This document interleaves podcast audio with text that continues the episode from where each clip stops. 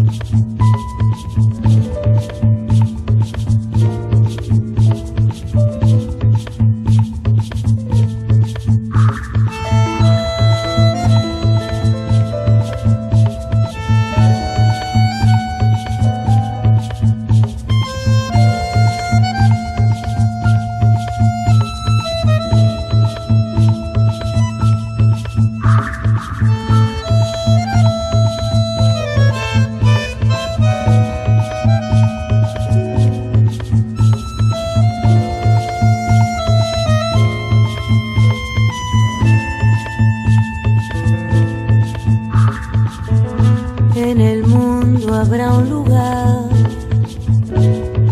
para cada despertar, un jardín de paz y de poesía. Porque puestos a soñar, fácil es imaginar esta humanidad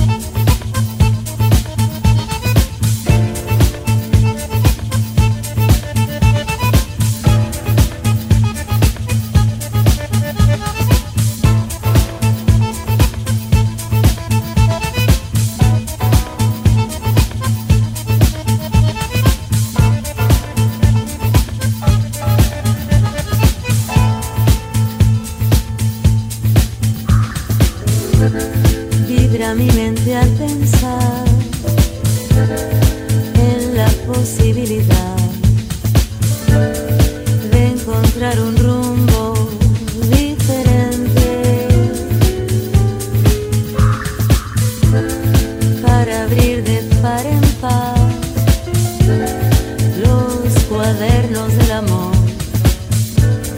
del gauchaje de todo.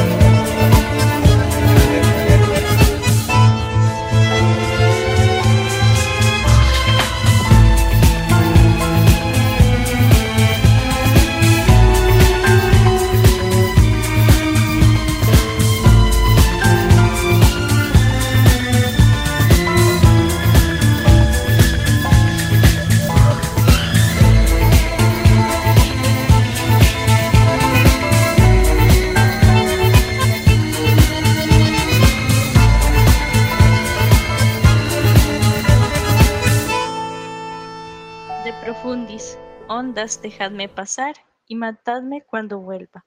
Lope de Vega.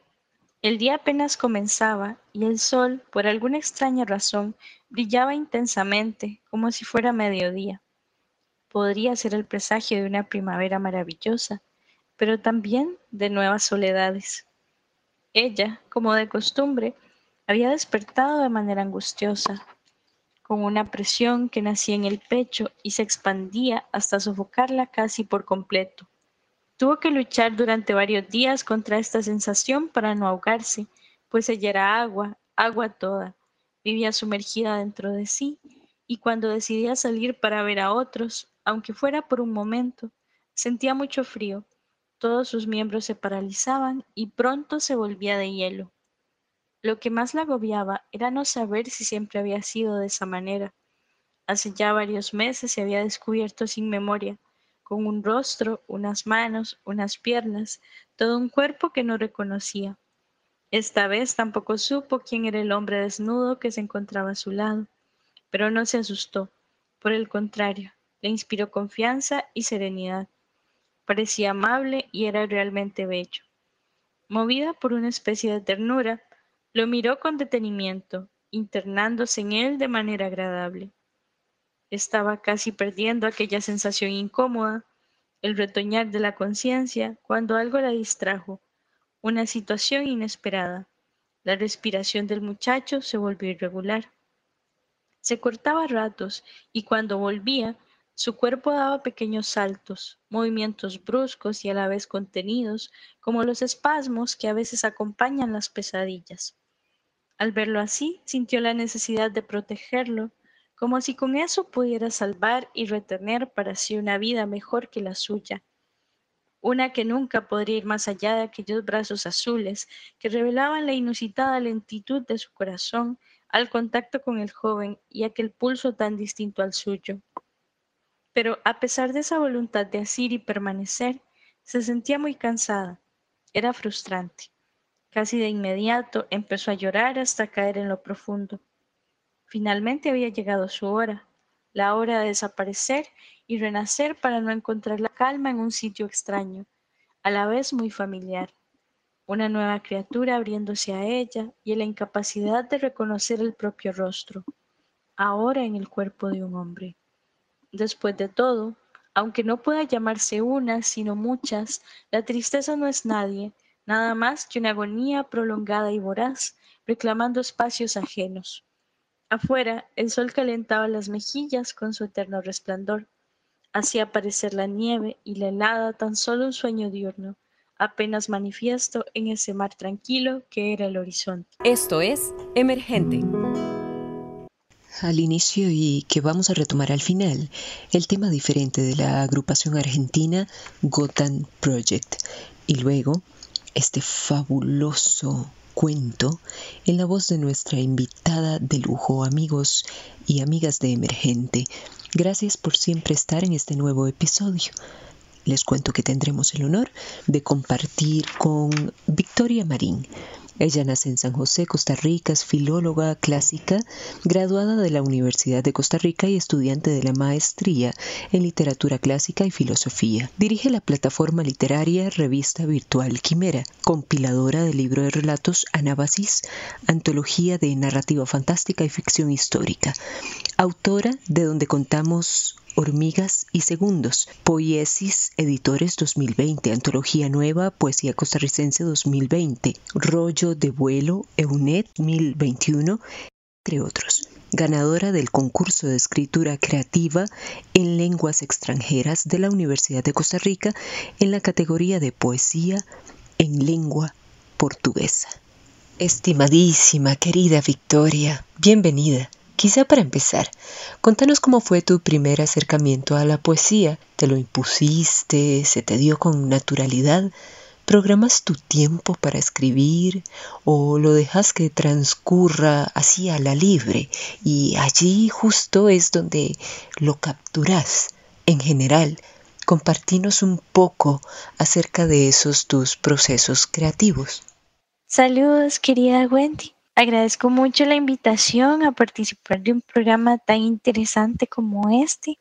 Y con respecto a la primera pregunta que haces, déjame decirte que es difícil responder con precisión porque a veces la memoria nos engaña y la voluntad de decir el tiempo nos traiciona.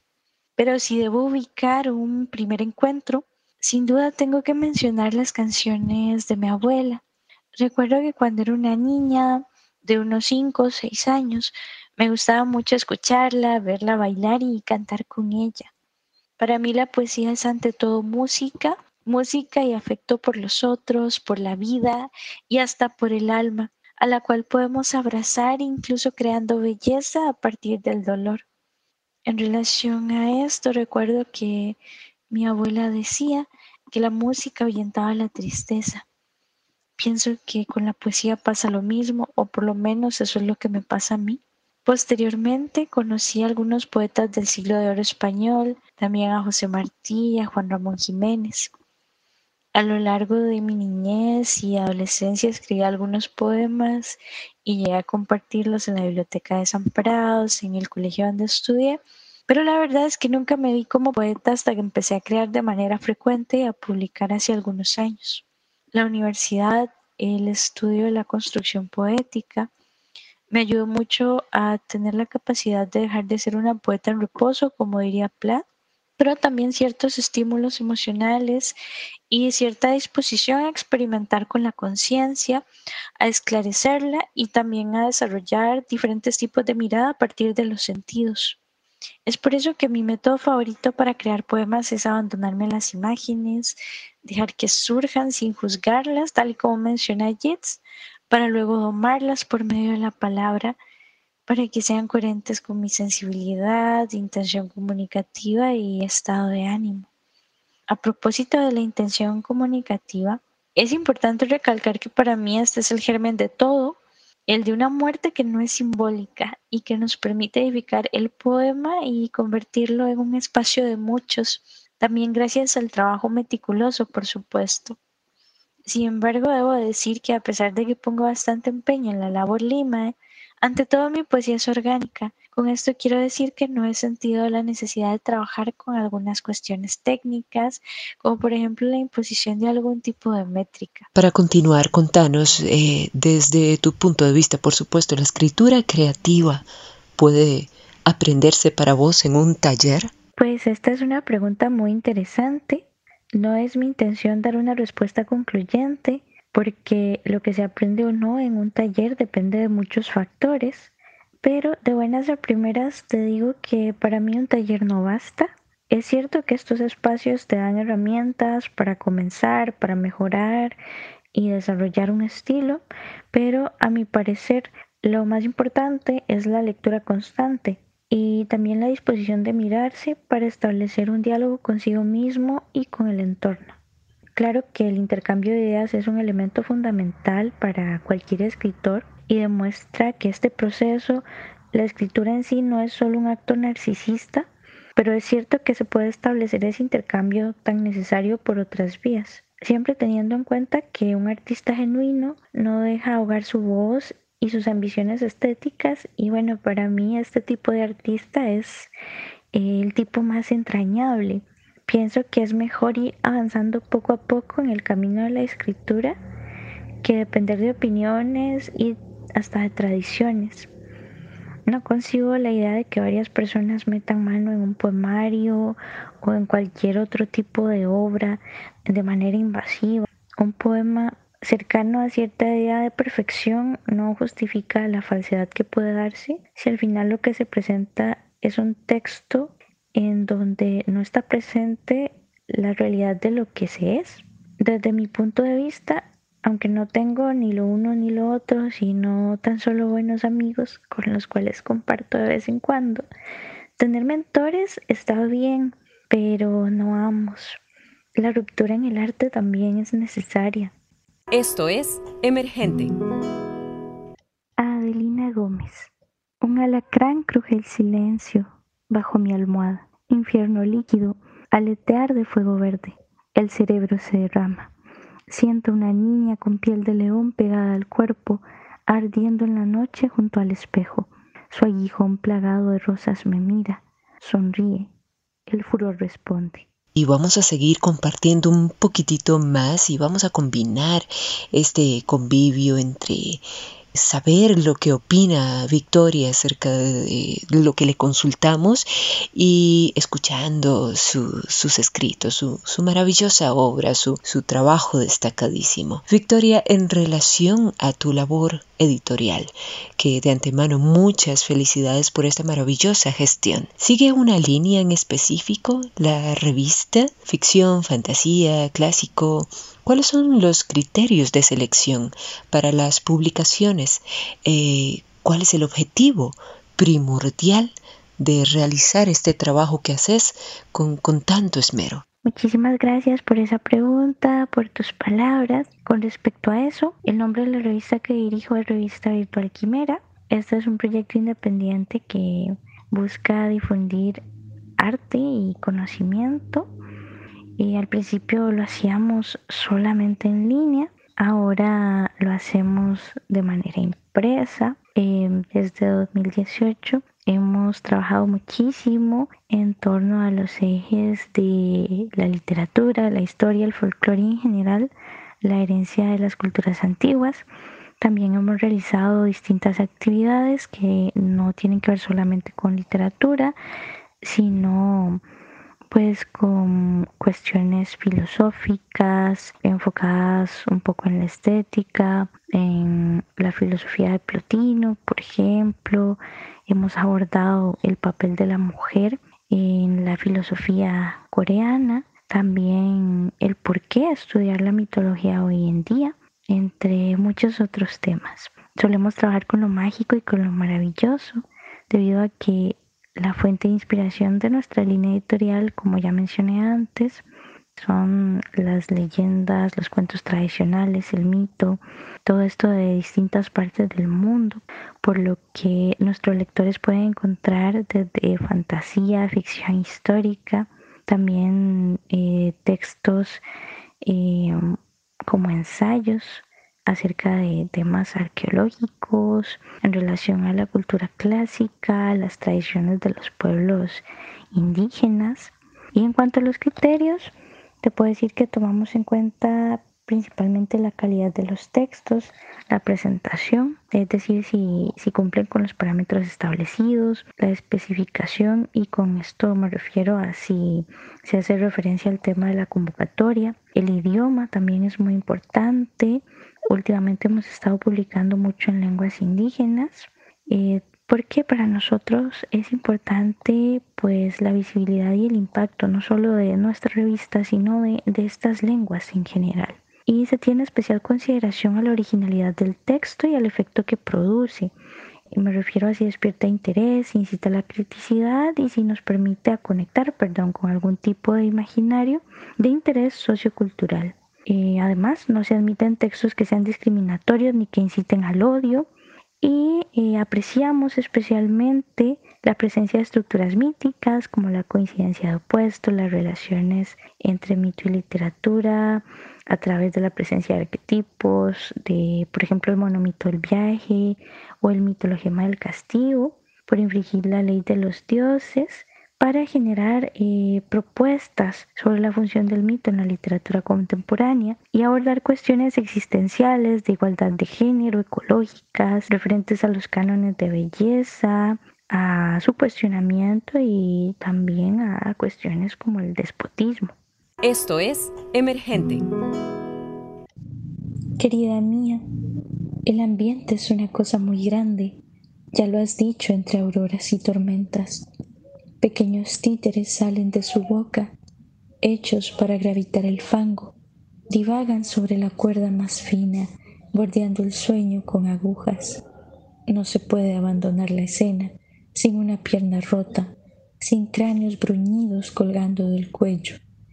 Entre trinos y garúa mis párpados se abren, con ellos abrazo el estertor humeante, arraigo de un iris marchito, de un cuerpo entramado en la corrupción del verde. Entre trinos y garúa, un hilo de voz se quiebra, desgrana bellos paisajes, ilusión de nácar, himnos, arrullos, frases de libertad y sueño. El paraíso se pudre demasiado pronto, a esta parcela la devoran las hormigas. Muchísimas gracias, eh, Victoria. Pues aquí queremos seguir escuchándote por y para siempre. Créeme que sí. Pero bueno, ha llegado la hora de finalizar y no me quiero despedir sin antes agradecer el que hayas aceptado esta invitación. Ah, primero que nos digas dónde te podemos leer, a dónde te pueden contactar quienes estén interesados, interesadas para publicar en tu revista algún proyecto inmediato, venidero, que, que bueno, que sé que son muchos, pero contanos eh, lo que tenés así como más a la vuelta de la esquina y qué hay de cierto que a la poesía no se la define, se la reconoce. Muchísimas gracias, Victoria, por estar acá en Emergente y compartir con nosotros y nosotras. Para finalizar, esa frase que mencionas me parece muy acertada en el sentido de que la experiencia poética admite muchas significaciones y es difícil conceptualizar algo que puede ser tan diverso y que va más allá de lo material porque por lo general pienso yo que constituye fundamentalmente una experiencia espiritual. Lo bonito de, de todo esto es que a pesar de que la poesía nos trascienda, podemos ser partícipes de ella a través del, camino del amor. Por eso mencionaba al inicio que pues relaciono la poesía justamente con este sentimiento que nos lleva quizás no tanto a, comprender, sino a, contemplarnos en, en el espejo muchas veces también en la alteridad y a descubrirnos a través de este arte. Esto es Emergente. Después de escuchar su gran obra, escuchar sus opiniones, para cerrar, me voy a permitir leerla. Ya saben, hasta nuestro próximo encuentro, les abrazo. Llegó hasta ustedes Wendy Alvarado. Esto dice así y que la música se encargue de diluirlo. Asfódelos. Heme aquí. También busqué el amor y la memoria en la comida de los muertos. Pero ahora el espacio de unión solo es blanco sobre el blanco de una página extraña, tránsito de lugares más amplios y sombríos. De las flores, el nombre solo recuerdo voluntad de fuga los tallos erguidos cuya ofrenda acontece en el vacío donde nadie las mira ni anhelan ser o sustancia. Sin embargo, hay una sombra remota. Me sumerjo. Soy aparición fragancia de pureza inefectiva fuera del canto. A veces soy otra que se quiebra y se abre al zumbido de la piedra, ecos ascendentes en medio de parajes oscuros. Todos conducen a mi vientre y constelan el deseo. A veces eh, soy otra, mucho más alta, de cabellos que se funden con el viento incrustado en la niebla y me agito como caña con su grano de sol en el vientre indisoluble, en paz inalcanzable, sin nada que decirte. Victoria Marín. Emergente, un programa en coproducción con Radio U, Universidad de Costa Rica.